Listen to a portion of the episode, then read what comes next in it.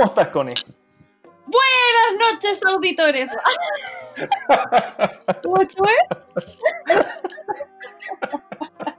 Che, tu madre. Bueno, como se dieron cuenta, ese va a ser el espíritu del programa, con harta energía. Lo estuve pensando todo el día, cómo partí. Encuentro que me salió súper bien.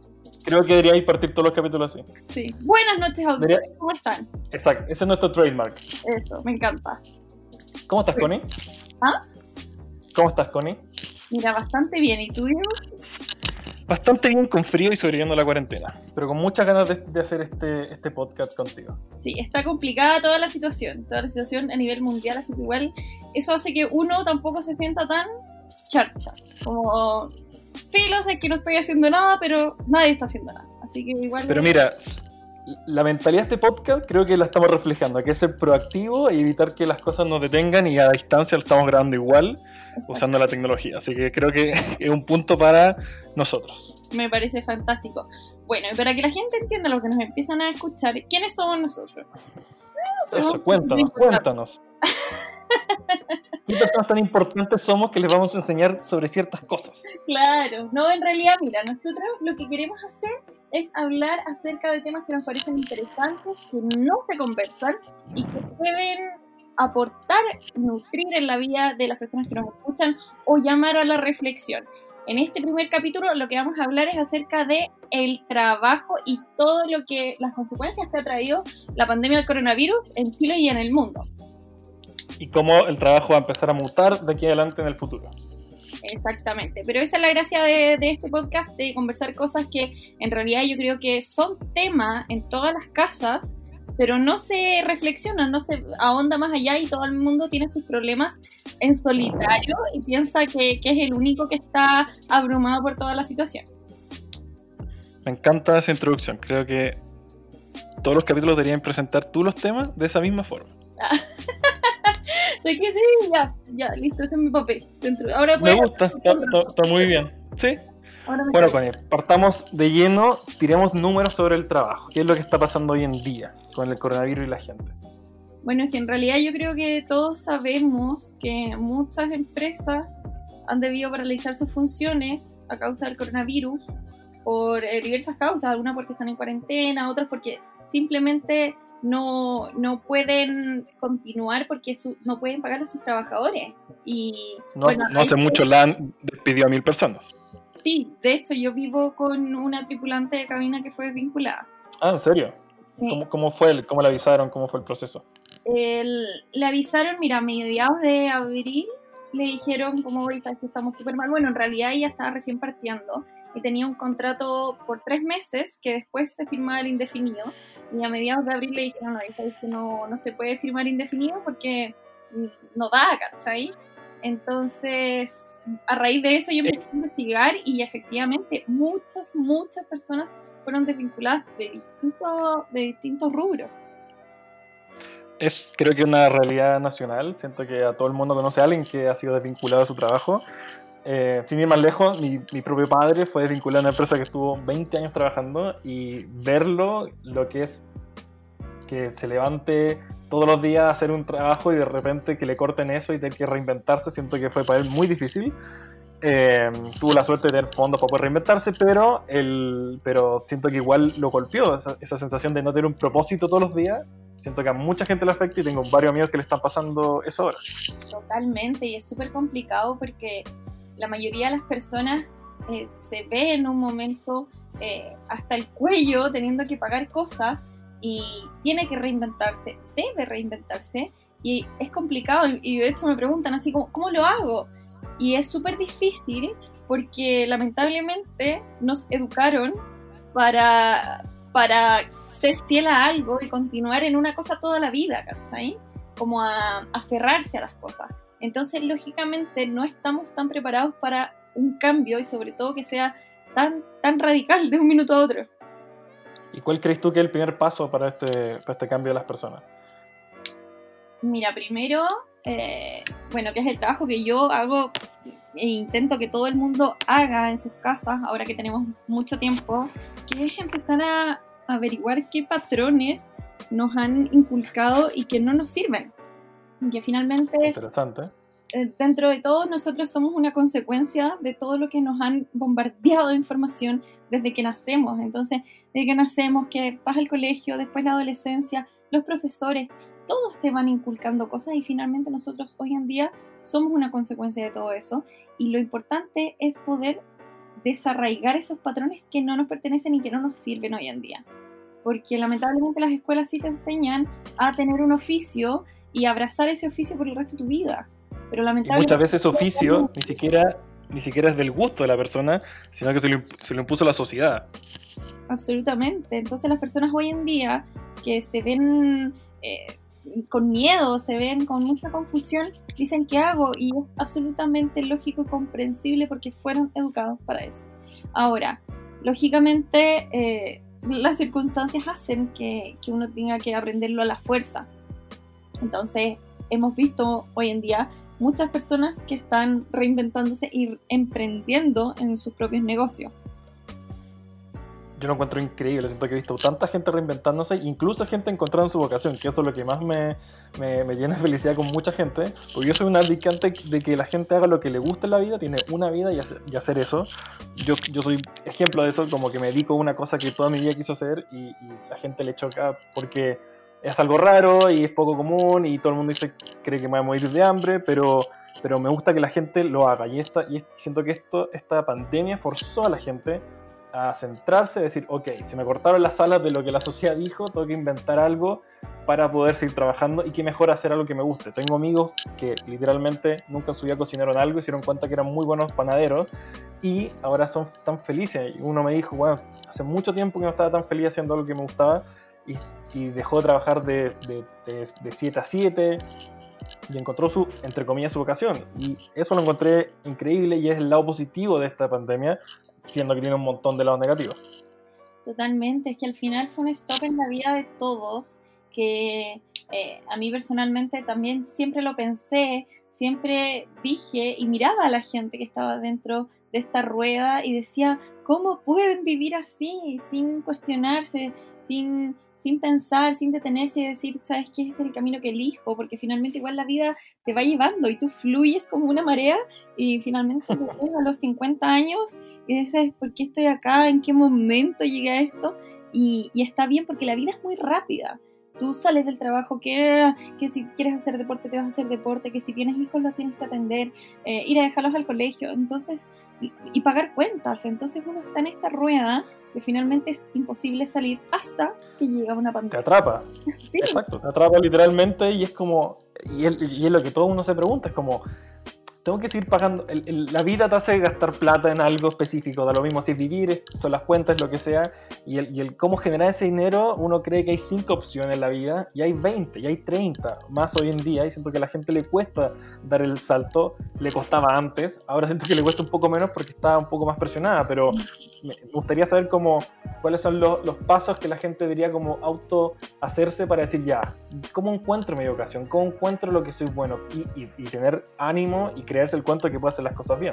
Claro, es que eso es súper importante porque dentro del qué quiero hacer y qué es lo que verdaderamente me gusta, existe un trabajo que es arduo y que es intenso de autorreconocimiento, porque no es simplemente, y uno lo ve eh, cuando está, no sé, tercero o cuarto medio y te dicen, ¿te gustan las matemáticas? Estudia ingeniería. ¿Te gusta leer? ¿Te gusta no sé qué? Entonces, eso no es. Uno tiene que ver todas las aristas de lo que depende un trabajo. Entonces, a ver, por ejemplo, en mi caso, tengo que revisar. Eso, seamos prácticos. Claro, eh, no sé, me, encanta leer, me gustan las letras. Jamás hubiese estudiado nada con, con matemáticas, nada. Pero también tengo que averiguar, ¿soy una persona de mañana o soy una persona de noche? ¿Trabajo bajo presión o puedo trabajar sola? ¿Me gusta trabajar con gente o trabajo más bien solo?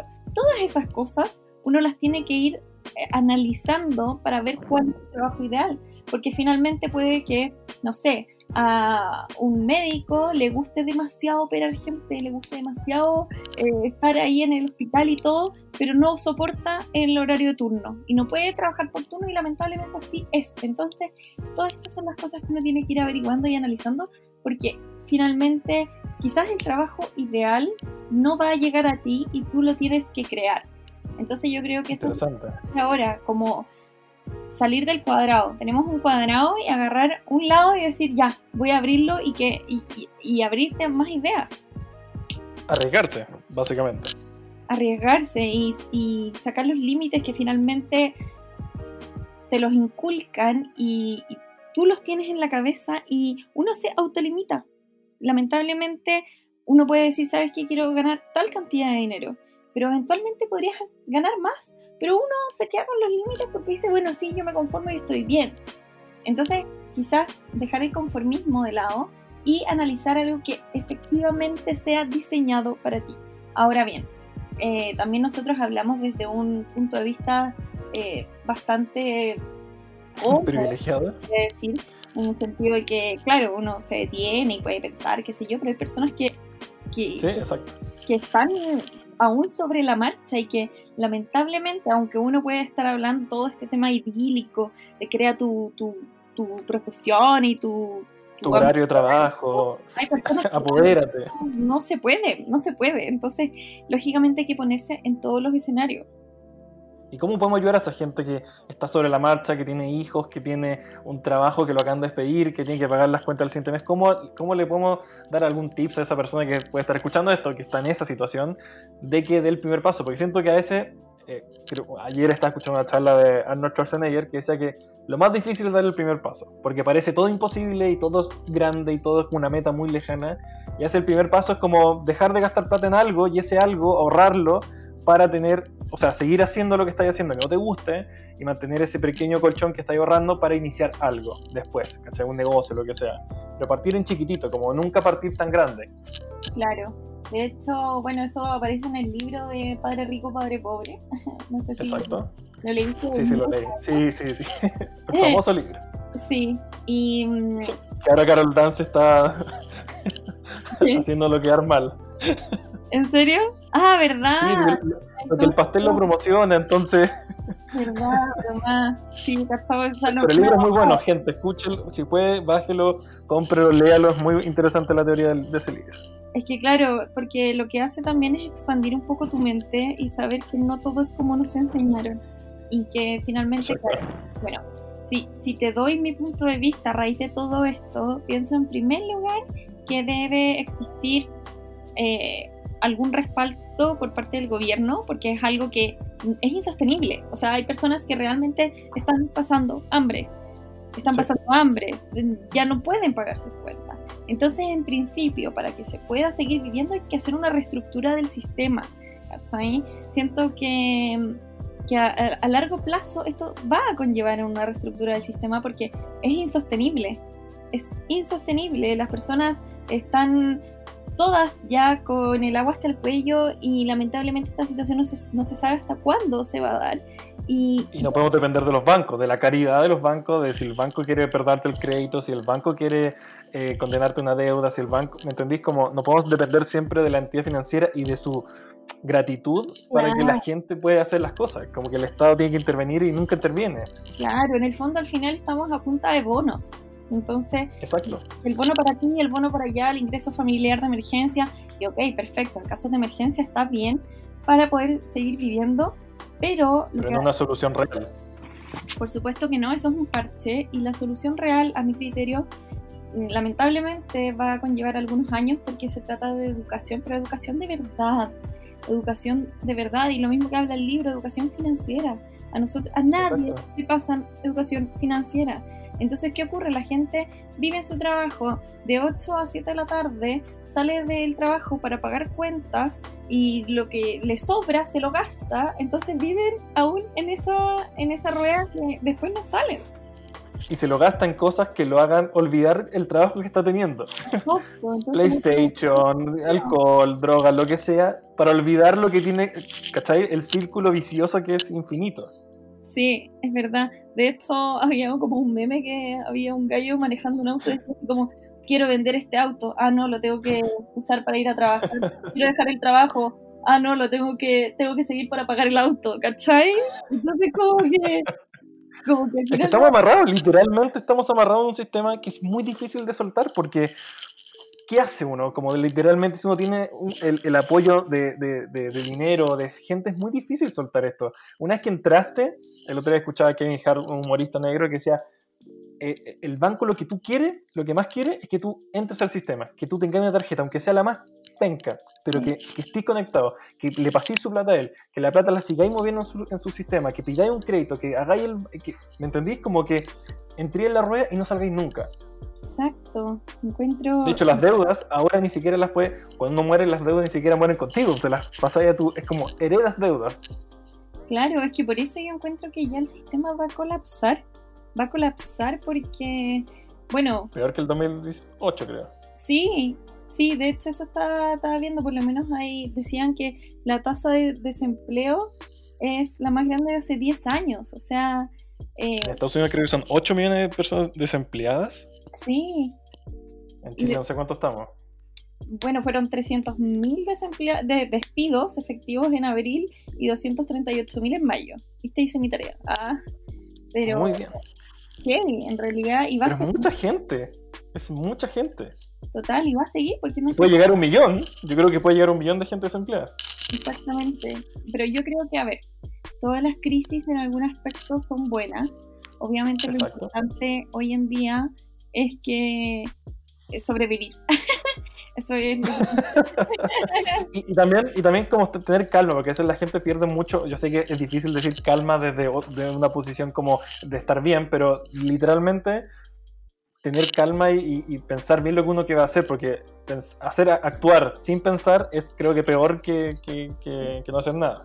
De todas maneras, y bueno, aunque no juzgo a la gente. Bueno, en principio yo tampoco juzgo a, las personas eh, que, nos, que nos hicieron pensar de esta manera, porque ellos también los hicieron pensar de esta manera. Entonces, en el fondo, uno no puede juzgar tampoco a las generaciones pasadas ni nada. Y hoy en día, la gente que está en su casa tampoco la juzgo si llega a sentirse súper ahogada porque la mente es así.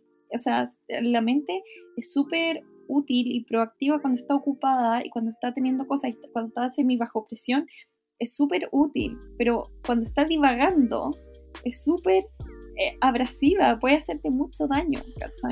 Entonces, ¿Quién no ha estado hasta las 3 de la mañana pensando y pensando y pensando y no poder dormir? Es terrible y creas historias que no existen, problemas que no existen y... Y, te afecta al cuerpo, eso es lo peor. Sí, es súper, es, increíble cómo afectan las emociones en, tu estado físico, en tu salud. Es muy, muy impresionante. Y de hecho, a mí me pasaba cuando yo estaba en un trabajo que no me gustaba, hace unos años. Cuéntanos tu, tu, experiencia, cómo rompiste ese círculo. Eh, bueno, como que al principio ya sí, era como que me conformaba, porque claro, te, pagaban y vaya ahorrando, qué sé yo, pero... Podemos decir que era, que era abogada. Sí, o sea, soy. ¿ah? Era abogada. Eres, sí, bueno, eres abogada. No porque no lo ejerzas, dejas de serlo. Claro, renuncié al título. se lo entrego a su señoría. Así que se lo devuelvo.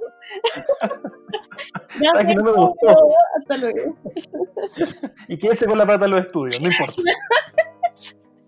Me robó 18 millones de pesos, pero no importa.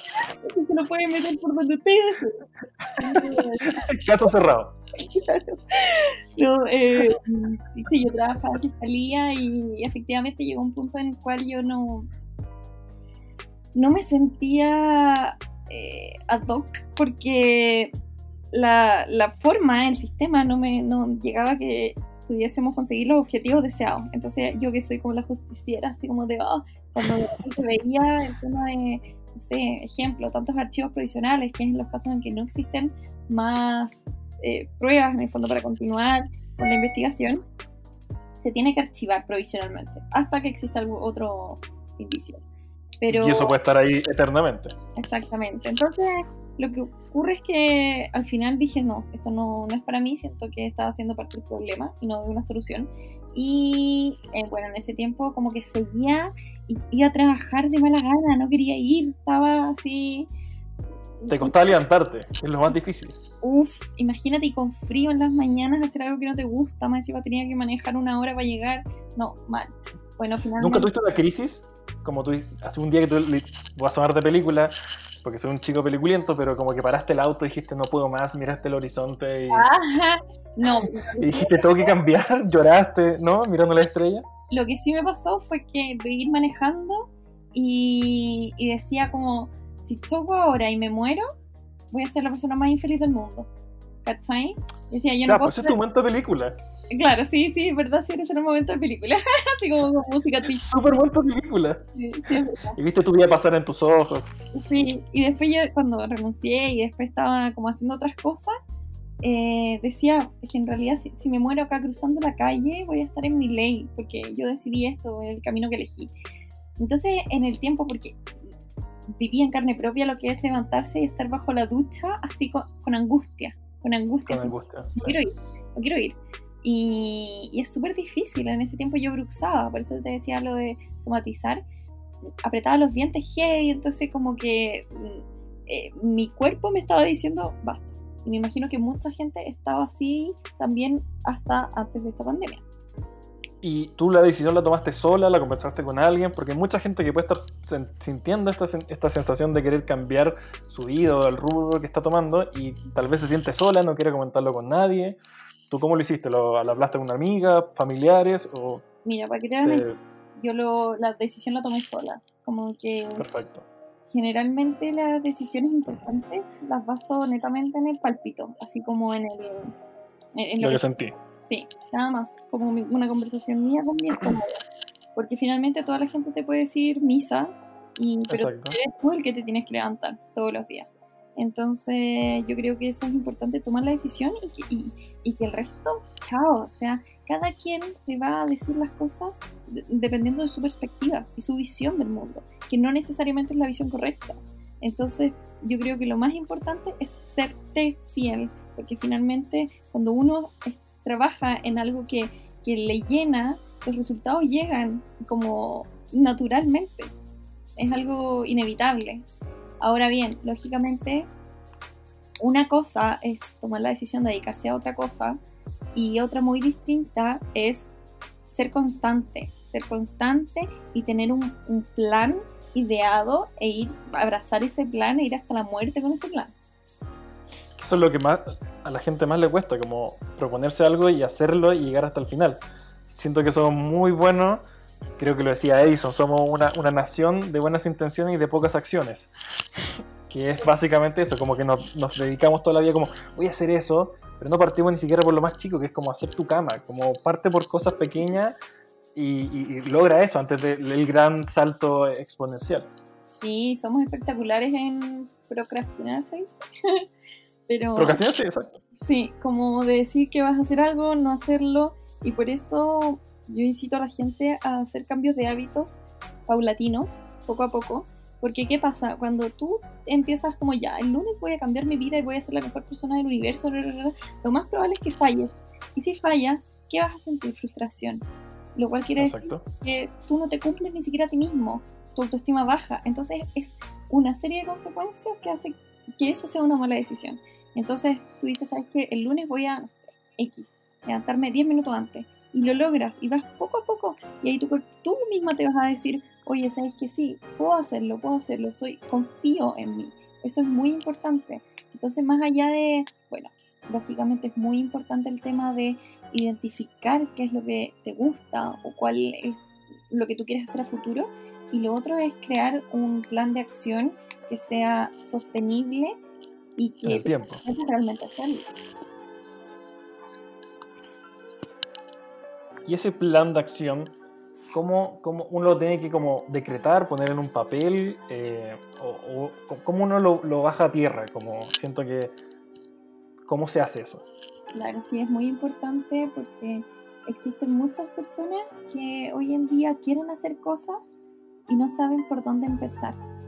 Y es bueno, como a modo de dato, eh, ver hacia dónde te gustaría ir o, o qué es lo que te gustaría llegar a hacer y ver si es que existe alguien que ya lo ha hecho o alguien a quien, como un tipo mentor. Eso es muy buena idea. Sí, de decir, oye, ¿sabes que yo quiero hacer esto? Ve el camino. Obviamente no va a ser similar, pero, pero ir tomando ideas, no sé, por ejemplo, em, cuando, no sé, una amiga quería ser psicóloga y, y quiere tener, no sé, sus consultas online, traspasar sus consultas que eran físicas a online, se metió en, en, la página de otra psicóloga que hacía esto, uy, mira, tiene esto, y ahí tú puedes ir agregando cosas. Entonces, ir revisando cuáles son las opciones y cuál es el mercado general. Y otra cosa... De hecho, encuentro que, eh, perdón, es que encuentro muy bueno el punto de, de, buscar un mentor y como copiar lo que el otro está haciendo, pero no copiar exactamente cada cosa. Lo que decís tú es seguir un, ver un camino y decir, oye, él lo logró, no tiene nada especial, no es súper dotado, no es Einstein, qué hizo para llegar a ese lugar, ¿cachai? Si, si tiene un libro, toma el libro, léelo, si tiene eh, una página de internet como si estuvo en Instagram, síguelo, ve cuál es su modo operandi, qué hace, y ahí uno se da cuenta que las cosas no son tan difíciles y es como, y hay un camino prehecho que uno puede ir siguiendo. De hecho, creo que tú dijiste la, la palabra más clave aquí, es que hay que tener una visión, como hacia dónde quiero ir, como sin tener ese objetivo, es cuando uno tiene ese objetivo es mucho más fácil saber hacia dónde uno tiene que ir en vez de estar navegando en la, en la, oscuridad. Y, y, ver cosas, empaparse de información. Yo creo que acá... Estudiar mucho, leer. Es eso, el activo más importante que todos tenemos en nuestra mente, nuestra cabeza. Entonces, antes de dar pasos, investiga, investiga eh, todo, quiénes lo han hecho, cómo, eh, cuál es el mercado, qué es lo que yo quiero hacer, qué, cuál es el valor agregado que yo le quiero dar. Eh, o sea, investigar y tú mismo crear un, un, plan en base a eso. Entonces, a mi criterio es muy importante empaparse porque finalmente si hablamos de reinventarnos es empezar en un mundo desconocido. Y, y yo creo que no hay nada más importante que el conocimiento cuando uno empieza en algo desconocido. En cualquier, en, en cualquier cosa que tú hagas. Incluso en el tema... Y eso es clave Perdón, termina, termina la idea, perdón. No, dale, continúa. Ah. No, que, que, que, que, es muy importante lo que decís tú porque siento que el estudiar hace que uno también analice el campo de batalla, si, si se puede decir así, ya que uno analiza las cosas que están pasando, porque a veces la gente dice, ah, yo quiero poner, no sé, voy a hacer un ejemplo estúpido, eh, una panadería pero no estudió que alrededor suyo hay 15 panaderías y se dio cuenta que el negocio no va, no, no va, a llegar a ningún lado porque la demanda es muy alta en ese sector, ¿cachai? Si, si, o ponte tú quieres hacer algo que ya está fuera de, de, de, los tiempos, la tecnología ya, ya le ganó, entonces hay que estar analizando qué está pasando con el trabajo, qué está, qué está pasando en el futuro con estas cosas y analizar y estudiar para estar preparado para para el, para el siguiente nivel. Totalmente, de hecho me hiciste acordar de de el caso de Kodak, que en algún momento tenían así como un monopolio en la, la, revelación de fotos. Sí, sí, de, la emulsionada de fotografías. Claro. Esa es la palabra técnica, pero, pero muy bien. Emulsionado. Sí, suena cool, ¿no? En serio, eso es como una crema. Es que el emulsionado es básicamente que el, el rollo fotográfico, cuando se expone a la luz, hay uno, un proceso químico que se llama los aruros de plata que emulsionan con la luz y se transforman en algo físico. Y esa es la imagen que se queda, que se queda quieta en la, la fotografía. Ese es el proceso. ñoño, apaguen al nerd. Mátenlo. Tú eres, el de los datos freaks. Yo soy el de los datos freaks, sí. Bueno, como Continúa con tu ejemplo de Kodak. Claro y, y, que, no se dieron cuenta que en unos años más eso ya no iba a existir. Entonces, igual uno tiene que tener una mirada más a futuro. Y tú sabes que, perdón, tú sabes que Insta, eh, Kodak estuvo a punto de comprar acciones de Instagram y no lo hicieron porque creyeron que tenían el monopolio. Ellos pudieron haber comprado Instagram y seguir vivos siendo Kodak con Instagram y haber mutado a eso y no lo hicieron. Lo mismo que pasó con Blockbuster, con Netflix, que tuvieron la opción de comprar Netflix cuando no era nada y los tipos no lo hicieron y al final Netflix los mató, los sacó del mercado y murieron. Eso se llama tener visión y estar leyendo. Ese, ese es el tema y por eso yo digo que es tan importante el informarse y ver a futuro y decir, ok, este es, mi, este es el negocio que yo quiero hacer y cómo esto va a darme frutos en adelante, porque el año pasado fui a un seminario de negocio que se llama Lo tengo ¿Qué, ¿Qué pro? Lo tengo todo, solo me falta vender. O sea, yo no lo dicté, solo fui. solo fui a robar ideas. No, pero claro, como que ahí decían, en realidad hoy en día está todo muy bonito, muy persiste, muy la constancia, eh, sigue tus sueños y todo, pero en el fondo esto tiene que dar frutos reales, tienes que, o sea, tu negocio súper maravilloso tiene que ser rentable, porque, a ver, lo que pasa con el dinero es que uno le pone generalmente una connotación negativa, una energía negativa a lo que es el dinero, cuando el dinero no tiene energía porque es un medio de transacción. Entonces, y es un instrumento solamente. Exacto, o sea, uno puede tener una buena o una mala relación con el dinero de acuerdo al significado que uno mismo le dé. Entonces, eh, hablar desde, desde esa vereda, desde la abundancia y efectivamente hacerse amigo del dinero y que saber que tu negocio el día de mañana te va a traer frutos porque finalmente el dinero te ayuda a vivir, a tener libertad financiera. Eso es todo. Y cuando uno logra esa libertad financiera es Carol Dance. Estamos hablando como... Pero mira, hay una cosa que, me gustó mucho que dijiste, porque creo que casi eres como la gurú de esto, porque dijiste exactamente todos los puntos que, que Arnold Schwarzenegger, la estrella del cine, dijo una charla motivacional muy buena, que tenía cinco reglas para él. Literalmente son las que tú dijiste, así que me da mucho susto esto. Ah, pero fueron como... la primera fue, ten una visión, como... No es nada más importante que tener una visión, porque sin visión uno no está dando vueltas por todos lados. Dos, dile que no a los negativos. Es decir, toda la gente te va a tirar para abajo, todo el mundo te va a decir que no, todos, todos. Y es porque ellos no lo pudieron hacer y es más fácil seguir la corriente. 3. Trabaja mucho, rómpete la, espalda trabajando. La gente que logra el éxito en la vida no trabaja de cita 7, trabaja de cita 12. al principio se rompen el lomo. 3. Estudia mucho. O 4. Estudia mucho aprende, investiga, lee, ve documentales, absorbe, pregunta a la gente, acércate a la gente. Si tienes un negocio y querés saber si va a funcionar, acércate a una persona y, y picheale tu negocio. Ve si le interesa, ve si ella pondría dinero, ve si ella se lo comunica a alguien. Como investigue, como empápate, no solo tengo una idea y ponte a hacerlo, sino que investigues a la gente le interesa esa idea. Hay una anécdota genial que el creador de Uber, cuando creó Uber, era porque literalmente estaba en París y querían tener una vida de rico y famoso. Entonces dijeron, ¿por qué no? Qué, genial sería poder pedir con tu celular que te llegue una limusina y que te haga darte dos vueltas y esas dos vueltas que tú las puedes cobrar. Y el tipo inventó esa aplicación donde tú puedes cobrar por subirte a una limusina, darte dos vueltas, que la gente viera lo cool que eres, y al final evolucionó en lo que es ahora, que es que la gente pueda ver un vehículo, ¿cachai? Pero todas las ideas pivotean a medida que la gente investiga y las va transformando. Y el último punto, que es el más bonito, siento yo, que es darle algo al mundo de vuelta. Es decir, si te fue muy bien en algo, aporta. Eh, hace filantropía, hace fundaciones, lo que sea. Así que creo que está muy cerca de todas las cosas que decía Arnold Schwarzenegger. Oye, qué buena, en verdad eh, estoy como de acuerdo con, con todo, con todo eso. Voy a mandar la charla después para que la puedas ver, es muy cortita. Ya, maravilloso. Y, otra cosa que es importante a mi criterio, todo es importante. Eh, pensando en emprender y darle un giro a esto, es que el mundo, Es muy difícil emprender. es muy difícil, sobre todo en Chile, que es la burocracia en personas, como la gente te mira mal, que tú dices, no, tengo un emprendimiento. En Estados Unidos tú dices, tengo un emprendimiento, es decir, este one va a ser el próximo Facebook.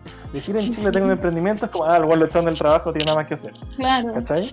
Sí. Es terrible, es terrible este país.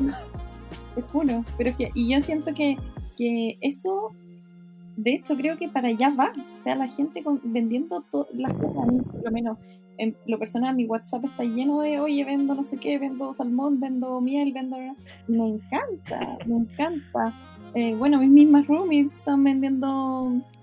Eh, Son las reyes de internet con su baile y su servicio de, de, verduras. que podemos pasarle a hacer publicidad si tú quieres. Sí, es que te juro que eh, me encanta porque finalmente es como cómo se las arreglan para hacer cosas distintas y lo importante que es manejar eh, las redes de hoy en día, porque claro, eh, antiguamente, no sé, para vender tenías que tener un negocio con una publicidad visible, un cartel, no sé qué, pero hoy en día está todo digitalizado. Entonces ocurre mucho también que, al menos yo en las redes sociales, eh, intento también colaborar con, con, los emprendimientos, con las pymes. Hoy sabéis que me mandaron esto, con el tema de difusión, pero también es cierto que a pesar de que eso sea algo simple, también tiene que tener una estrategia.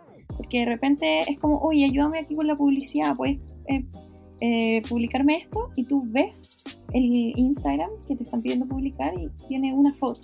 Entonces como, ok, yo lo hago, no tengo problema, pero mira... ¿Tú les decís que no? ¿O, o tú les decís como, sí, ningún problema, o les decís, "Oye, yo creo que deberías mejorar esto para que...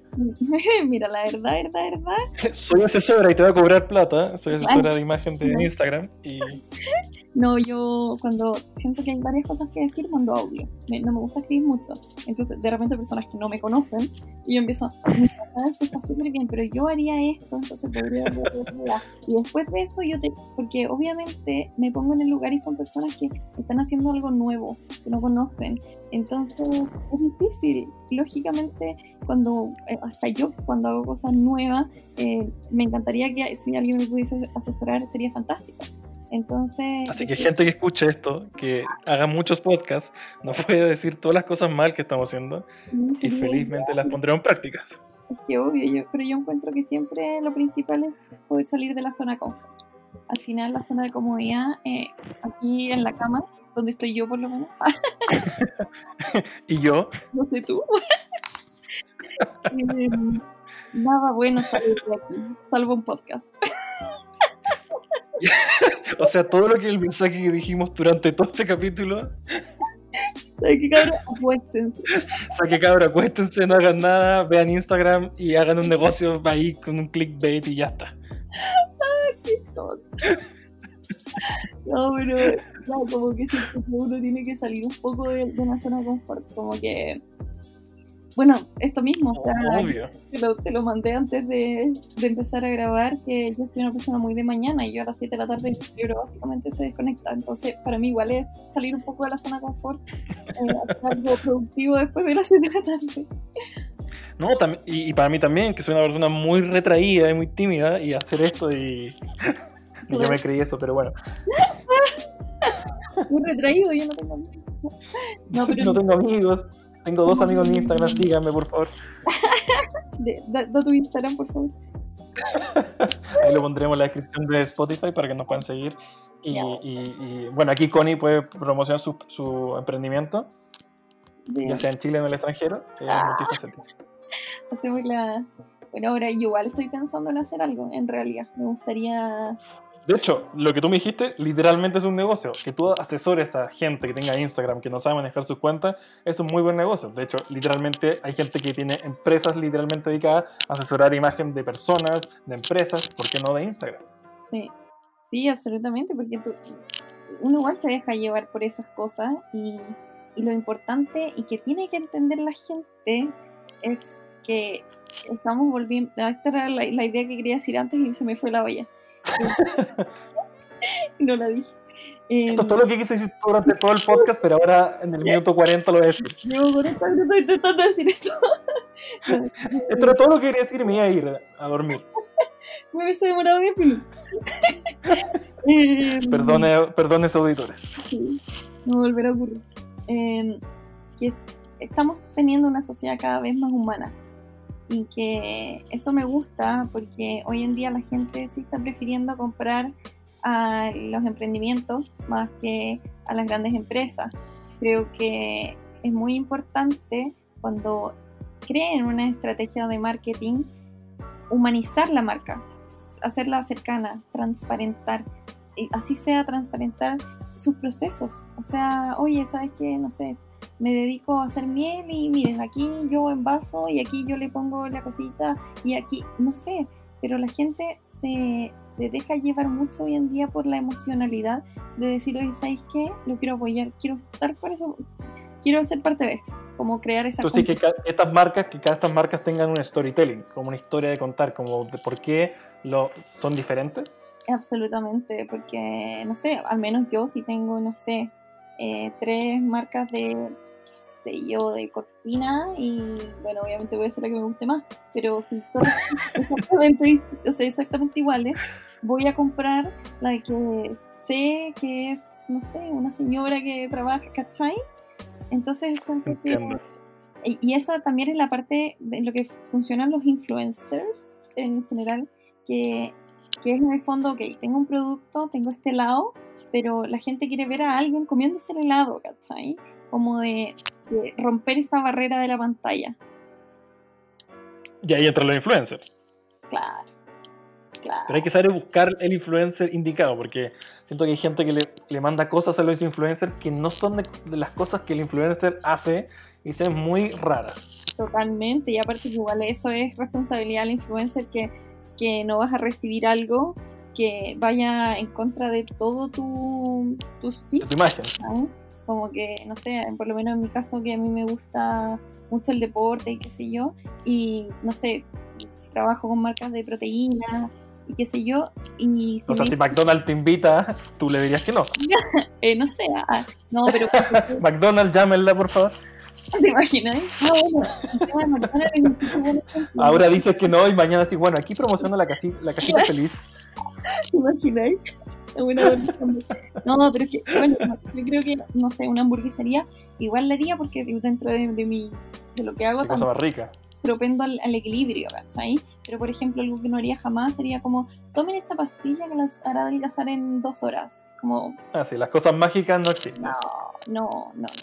Todas las Gente en casa, por favor, dietas mágicas, pastillas mágicas, eh, ganar plata mágica. Eso también, eso es un tema importante que quería llegar, no sé cómo, pero quería llegar que uno que lo hiciste a través de esto, que es que por favor la gente deje de creer que hay un camino fácil para las cosas. Esa es Ujú. como, eh, está lleno de gurús que te enseñan a ganar plata fácil, rápido, de tu celular. con No existe eso, no existe. Es toda una estafa para que tú entres, pagues un curso prehecho, fácil, que está en internet gratis en muchos de los casos. No caigan en esas cosas, no existe nada fácil en la vida. Solo piensen eso. ¿Quién- Los que están arriba hicieron tuvieron que hacer algo especial que no fue estar acostado en su casa viendo un celular como invirtiendo en dos cositas aquí, dos cositas allá. No, no pasa así, gente. Por favor, no caigan en esas cosas. Y, y cada vez que alguien te ofrezca un trabajo y, y de lo único que te hable es de las lucas, de la remuneración, de los viajes, hay que desconfiar. O sea, Exacto. que si fuese tan maravilloso, ¿por qué no todo el mundo lo está haciendo? ¿Cachai? Es que es la pregunta de abuelo, como si es tan bueno, algo está mal. Algo está mal, sí, sí, Nunca nada es tan bueno. Exactamente, es verdad. Generalmente si te pagan mucho, tienes que hacer mucho trabajo. Nunca es, te vamos a pagar mucha plata, pero no tienes que hacer nada. Claro. Probablemente quieren tu riñón o tu, o tu hígado. Sí, sí, hay que, hay que desconfiar. Eso es súper importante. Desconfíen de todo. Ah. Desconfíen de todos. Si ven una marca que le hablen, no le, no le respondan. Maldita humanidad. Guau, no. Es mentira, es mentira.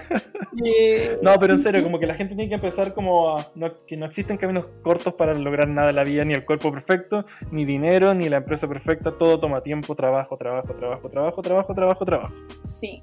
Y en realidad mi objetivo en, en particular es que la gente En la vida, de la vida, no, real, es que se tomen el tiempo de encontrar un camino que, que, que le, que les llene. Yo siento que nadie se merece hacer algo que no le gusta. Nadie se lo merece. O sea, entonces siento que ya, ok. Es muy lamentable porque mucha gente se ha quedado sin empleo, pero hay que darle la vuelta y verlo como una oportunidad y renacer desde la ceniza, pero esta vez en el camino. qué linda frase. No, sí, yo me yo voy a escribir. No, no, si tú quieres escribir un libro. Sí. No, pero, pero, hablando, pero hablando en serio, eh, de verdad hay que, tomar este, hay que tomar esto como una oportunidad. Si tuviste toda tu vida pensando en dejar tu trabajo para lograr eso que tú querías hacer, este es el momento.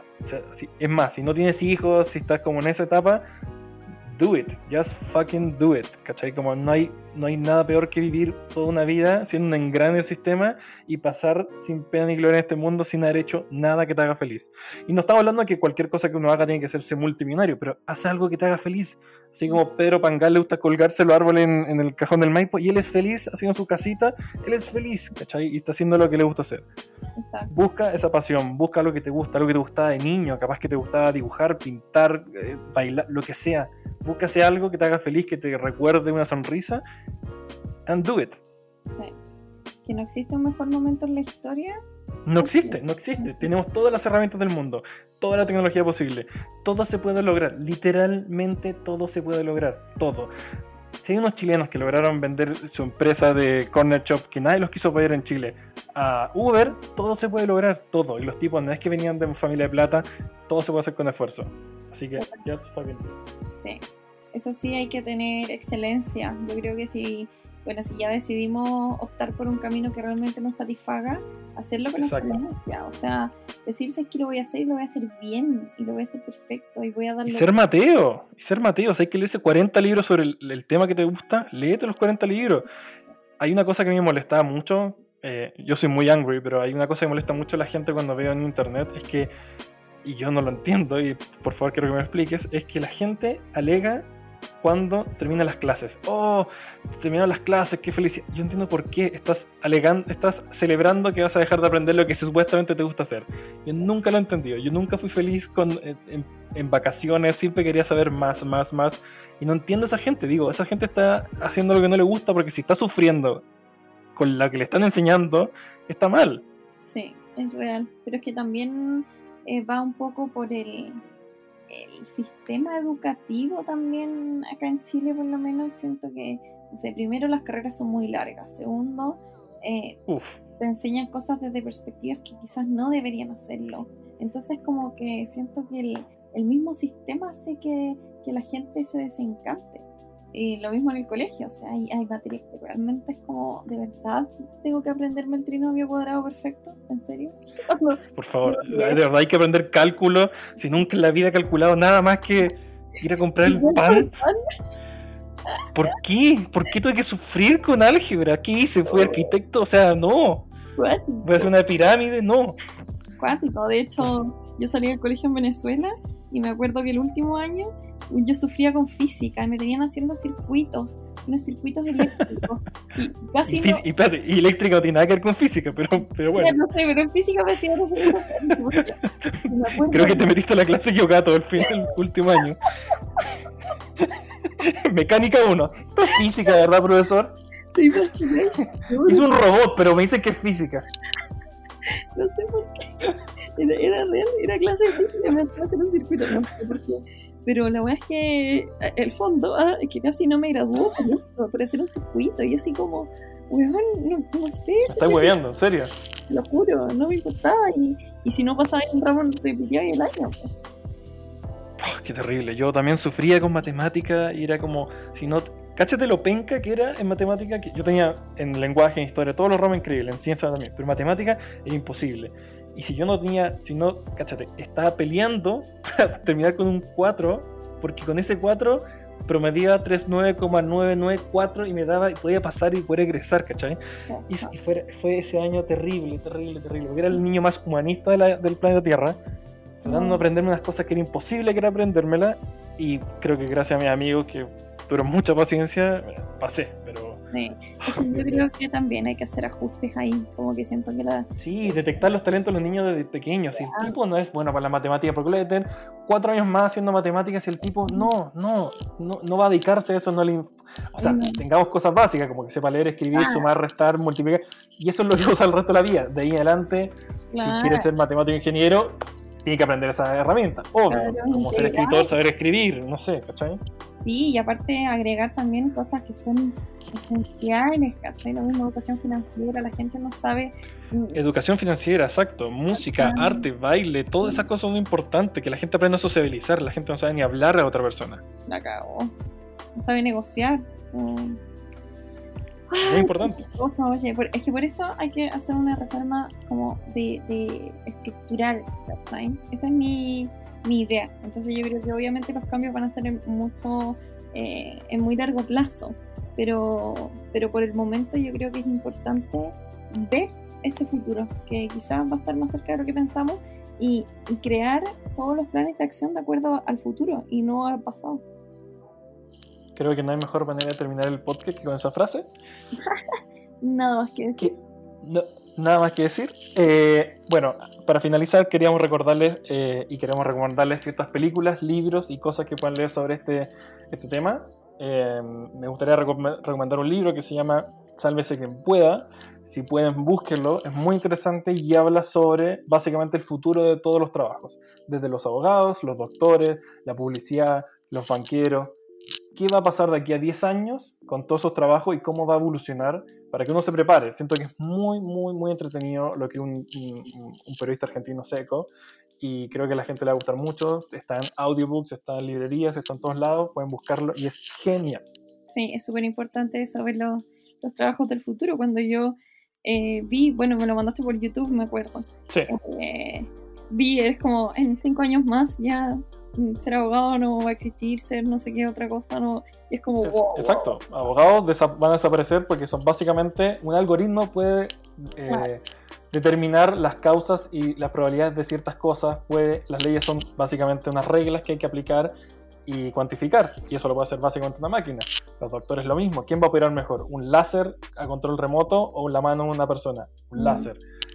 ¿Cachai? Enfermeras, gente que atiende, las cajeras, todo ese mundo te lo explican qué va a pasar y, y te da también pistas de cómo adaptarnos a ese mundo, porque esa es la gracia, ¿cachai?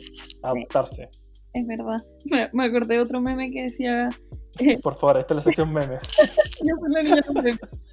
Como, eh, nosotros pensando que el año 2020 íbamos a ver autos voladores y aquí estamos. Es muy real. Nada de eso pasa y sigamos encerrados en nuestras casas.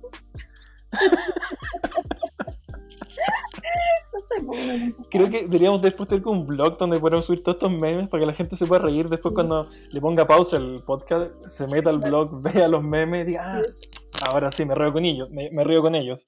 Eh, Pues yo, yo aquí la del blog de memes. Por favor, por Ya. favor, hay que hacerlo. ya, perfecto. Ibas a recomendar un libro, parece, ¿no? O un. Eh, ¿No? ¿O sí? ¿No? Ah, ¿O sí? Se supone que sí, se supone que sí. Lo hablamos, Connie, sí. lo hablamos. Era parte, era parte de la pauta. La pauta, la pauta. Recuerda la pauta. Recuerda la pauta. Eh, Te voy a salvar, te voy a salvar mientras lo piensas, mientras googleas. Eh, bueno. Como que estoy mirando voy a recomendarles. Sí, por favor. Buscando la librería, ¿cuál digo? ¿Cuál digo? ¿Cuál digo? Ah, ¿Cuál ya digo? sé, ya sé. Rápidamente. El sutil Rápidamente. arte de que te importe un carajo. De nuevo, de nuevo. El sutil arte de que te importe un carajo. Muy buen libro. Sí. Eso. Eso, Por- para que Por favor, un pequeño resumen para que la gente se, se emocione. Eh, para, es como un instructivo para que todos. sí, Básicamente te enseña que todo te importa una mierda y, estamos todos felices. Guau. y seamos todos felices. Sí. De hecho, parte con eso, cómo aprender a que nada te afecte mucho. Sí. Sí, eso es. Y quería, quería recomendar una película también, para que la gente llore en casa, que se llama En busca de una felicidad, que es básicamente la historia de este tipo, eh, que todo en su vida era peor. O sea, si tú crees que tu vida era mala, este tipo está 10 centímetros bajo el nivel del suelo de, de enterrado en deudas, problemas, lo echaron de su casa, su hijo que quiere dejarlo como al otro lado de la ciudad, tiene que entrenar en un lugar donde ni siquiera puede comer. O sea, el tipo está literalmente en el hoyo y como este tipo, con una visión muy fuerte y una ética de trabajo muy fuerte, logra darle la vuelta al destino, actuada por Will Smith, un crack, hace un papel de drama. O sea, en busca de la felicidad. Creo que deberías Ah. verla hoy día en la noche para que te quedes dormida. Ya, no, sí, es como la típica película también como el meme, así como no permitas que nadie te diga que no puedes comerte el no. Exacto, exacto, exacto. Me, me encanta que mataste todo el sentimiento de la película con un meme de Will Smith. Así como semi llorando. Y el meme que está como aplaudiendo. Sí. Yo sé qué hablo, Yo sé hablo, no he visto la película, pero he visto el meme. he visto Bueno, esa es Connie, la reina de los memes. Eso soy yo. Ah. Ya, pues entonces. Eh, eso. Qué bueno que... Por favor, cierra tú el capítulo. Eh, chao, porque estén bien como cierra todo. Lo cerraste muy bien, tienes que cerrarlo muy mal, como muy, muy Connie. Muy mi estilo. Muy tu estilo. Bueno, nos vemos mañana. Chao. Ya, ya que estén bien. Me da risa que inspiramos a todo el mundo a hacer cosas súper bacanes y cerramos tan mal el capítulo. Pucha, ya nada, po. Ah, síganos en nuestras redes sociales, síganos en nuestro otro capítulo. Vamos a seguir Busquen su visión. Que busquen su visión, cuéntenos qué quieren hacer. Generemos ese, ese diálogo. Va a haber una posibilidad de que en el en Spotify pueden escribir cosas y, y nos van comentando. En serio, se puede. que les gustado mucho. Todo se puede hacer, mujer. Todo. Maravilloso, me encanta esa actitud. Yo, el niño, el niño nerd, voy a encargarme que todo eso sea posible. Ya, perfecto. Entonces ahí nos, nos dicen qué quieren que hablemos y ahí vamos haciendo esta Eso, recomienden temas que podemos conversar, que les interese y veremos si los pescamos o no, pero básicamente Y ahí los vamos a ignorar.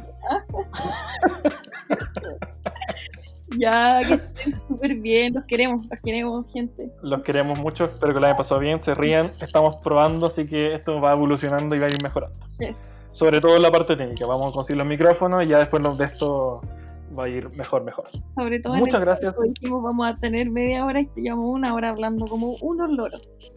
Mejor, mejor, la gente le gusta escuchar largo. Ya. Así que muchas gracias por escucharnos.